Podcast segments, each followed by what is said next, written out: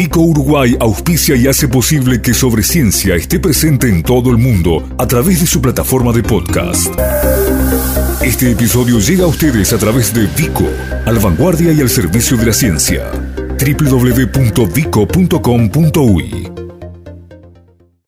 La memoria no puede estar contenida en un único mes y si bien mayo será en Uruguay el mes de la memoria y este programa se va a ver a lo largo de junio y más adelante, no queremos quedar apretados por un calendario, por un almanaque. Y en definitiva, la ciencia, como ya lo hicimos el año pasado y lo mostramos y lo vimos, contribuye desde muchas vertientes a la recuperación del pasado reciente.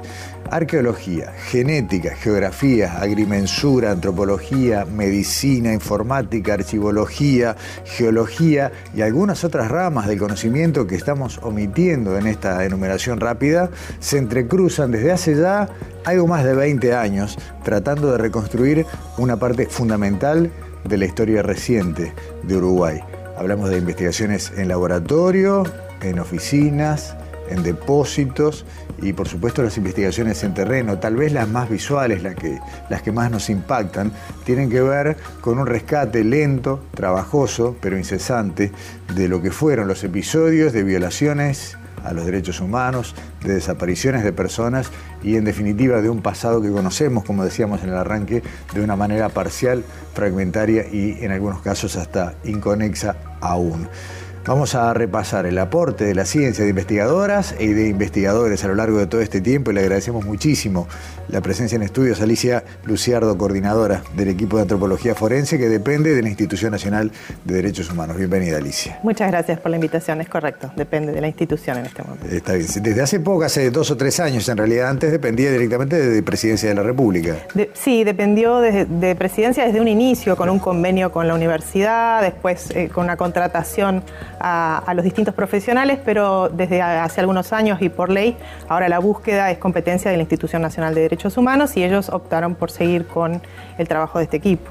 ¿Se ha constituido en algún momento también en auxiliares de la justicia, eh, haciendo algún trabajo por orden de algún juez con alguna causa puntual? Sí, sí, hemos este, tenido la oportunidad de colaborar, digamos, en, lo que son eh, aquellas muertes en dictadura en las cuales este, había todavía alguna duda sobre realmente lo que había sucedido, la familia había recibido el cajón cerrado, no había recibido explicaciones muy claras sobre lo sucedido y bueno, eh, es la antropología tiene una forma de colaborar en, este, en esos casos, exhumando el cuerpo y analizando los restos y tratando de arrojar un poco de luz sobre esos acontecimientos alrededor del momento de la muerte de una persona. Ahí confluye, tal vez estamos empezando por un lado distinto, pero es muy interesante. Ahí confluye, digamos, lo que es, bueno, el, análisis forense típico, pero también una reconstrucción documental. A veces un testimonio, un texto puede explicar algo que se puede interpretar mejor. ¿no? Eh, hemos visto más de un estudio de ese tipo.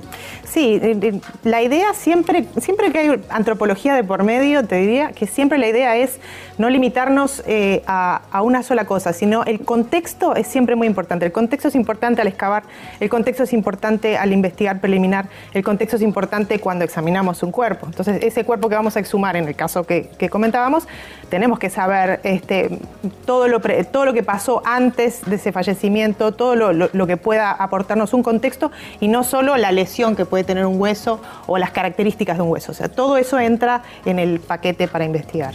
Alicia, vamos a volver unos 20 años, 20 y poco para atrás y mientras conversamos vamos a ver algunos mapas que son fruto de una publicación, tal vez la primera publicación que se hizo en Uruguay, donde una investigación científica armada como tal empezó a señalar, a dar pistas sobre eh, lo que podía ser un camino de reconstrucción del pasado. ¿no? Y estamos hablando de lo que fue aquel libro que publicaron eh, Daniel Panario, Ofelia Gutiérrez y la arqueóloga Onega, Elizabeth Onega, y que era el estudio geomorfológico del Batallón 13. Fue un punto de partida.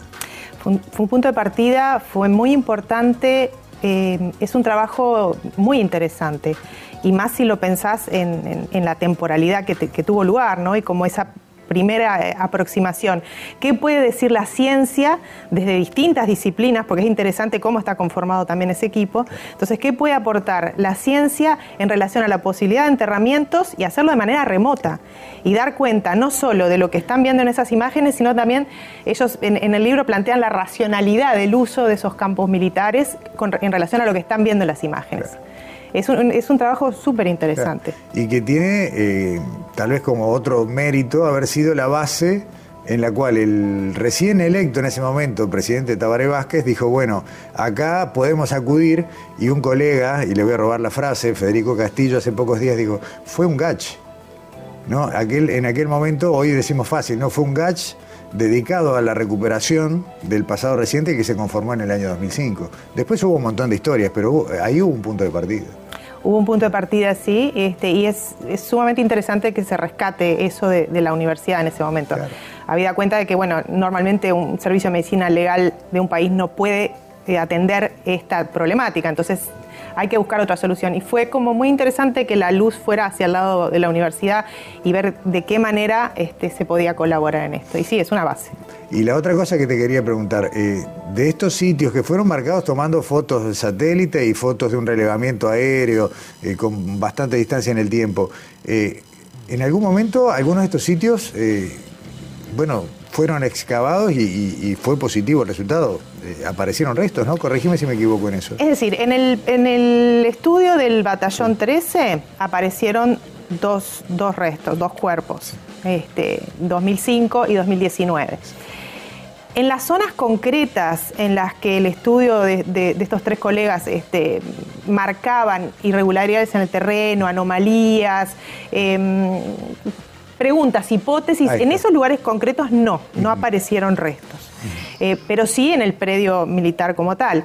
Eh, y creo que eso también te marca un poco eh, la tecnología o, las técnicas, ¿hasta dónde te pueden ayudar en la búsqueda? ¿Realmente existía o existe una técnica que te permita con precisión llegar a un enterramiento? Ni existía ni existe.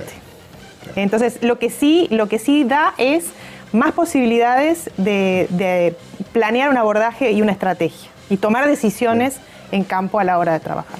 Eh, de ahí para acá pasó mucho tiempo, algunos restos fueron recuperados, identidades que, bueno, familias que tuvieron una tumba en la que, en la que llevar flores, muchos otros que aún esperan.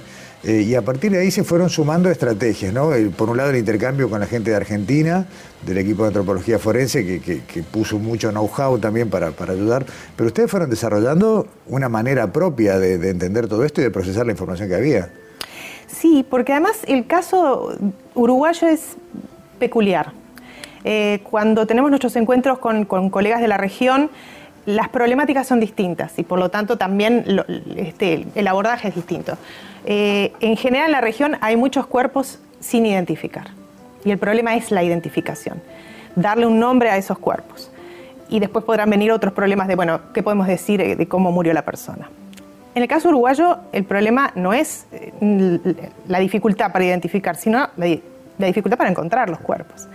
Eh, porque tenemos contextos de números mucho más pequeños de desapariciones y por lo tanto la búsqueda es de un número menor en predios muy grandes y con patrones de enterramiento, por lo menos hasta ahora confirmados o comprobados por el trabajo de las excavaciones, de este, tumbas individuales.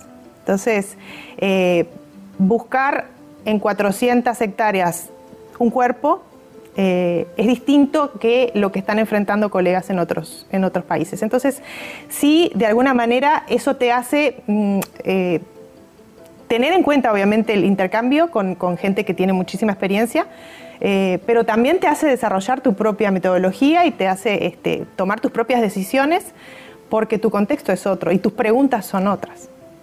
Ustedes, me decías recién antes de comenzar la nota, están yendo prácticamente a diario a, excavar o con mucha frecuencia.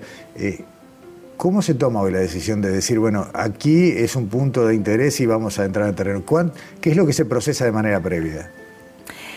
Eso también ha ido cambiando en el, tiempo. Eh, nosotros hacemos un trabajo muy silencioso, como decías, a veces no se sabe qué es lo que está pasando eh, y tiene que ver con ese, esa cosa de que, bueno, los resultados toman mucho tiempo.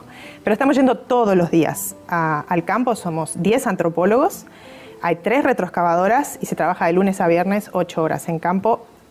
Solo la pandemia nos detuvo tres semanas eh, y seguimos yendo. Frío, calor, estamos ahí.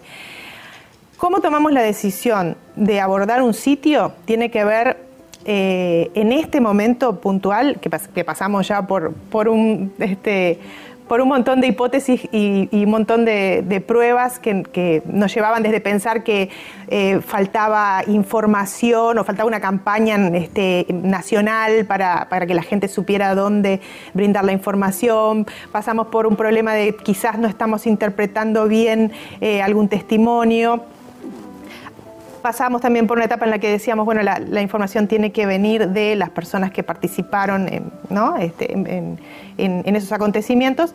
Y en este momento que recorrimos todos esos caminos porque hubo una campaña, este, se recogió mucha información, se, ha interpretado de una u otra manera los testimonios, estamos en un punto en el que entendemos que eh, a menos que las personas involucradas hablen, y sabemos que eso es muy difícil, eh, la salida en todo caso va a estar de la mano de la tecnología y del trabajo sistemático y exhaustivo este, de un sitio. Entonces, la información es prácticamente la misma que fue llegando desde 2005 hasta ahora.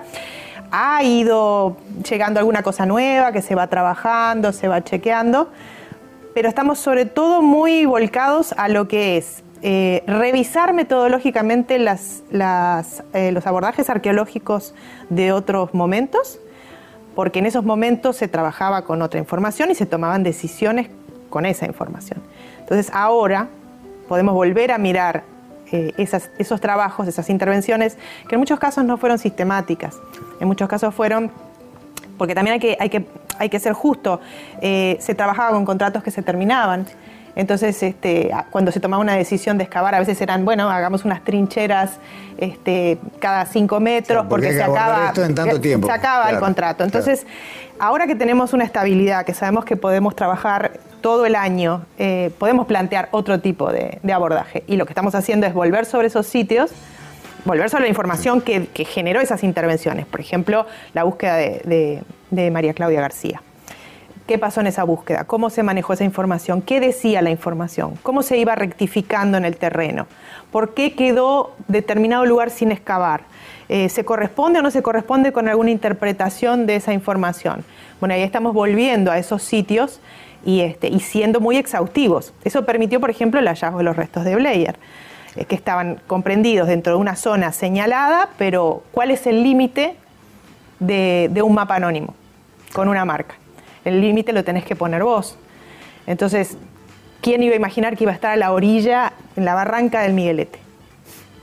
Entonces, esa, ese volver a mirar la información, volver a mirar el terreno y, repensar el abordaje y, bueno, y proponer y hacerlo, pero lleva mucho tiempo. Sin duda que sí. Eh, Alicia, eh, ¿cuentan con toda la tecnología que quisieran? Casi. Casi. Hay, hay cosas que son muy caras eh, y que también dependen de permisos para poderlas este, utilizar. Eh, hay otras cosas que, sí, que tenemos acceso o que las estamos tratando de, conseguir para un futuro inmediato y que tienen que ver con técnicas que te permiten por lo menos este, proponer eh, lugares de excavación porque la prospección te permitió determinar que hay anomalías. Eh, te despido y ya me pasé un poquito de tiempo, pero no quiero ir sin preguntarte esto. ¿Han encontrado elementos que les hagan sospechar de que hubo desenterramiento de cuerpos? No, hasta ahora no tenemos ninguna evidencia de que eso haya tenido lugar, eh, ni em, en lugares incluso donde, donde han aparecido algunos fragmentos óseos, recordan tal vez en el batallón 14, esos fragmentos se mandaron a analizar y en ese caso eran de, este, de un perro, un canis lupus. Eh, en otro caso apareció un radio y un este, peroné en el batallón 13. En el caso del radio no se pudo extraer ADN, en el caso del peroné sí, y no, da coincidencia con nadie de la base genética de Uruguay ni de, ni de la región, porque el, laboratorio corre permanentemente ese, ese, resultado genético. De manera que hay una hipótesis de que esos restos vienen de, en un relleno probablemente cercano al cementerio del norte. No tenemos entonces nada eh, que nos permita afirmar eh, que esa operación tuvo lugar. Seguimos siempre abiertos mientras investigamos a, cualquier señal en el terreno, incluso el abordaje en campo siempre tiene en cuenta la posibilidad de que tengamos que verificar que hay o no hay un desenterramiento. Alicia, Luciano, muchas gracias por venir. Podríamos seguir horas porque cada caso debe tener también una historia donde la ciencia puso su aporte, pero bueno, eh, la seguimos como siempre. Muchas gracias. Gracias a ti.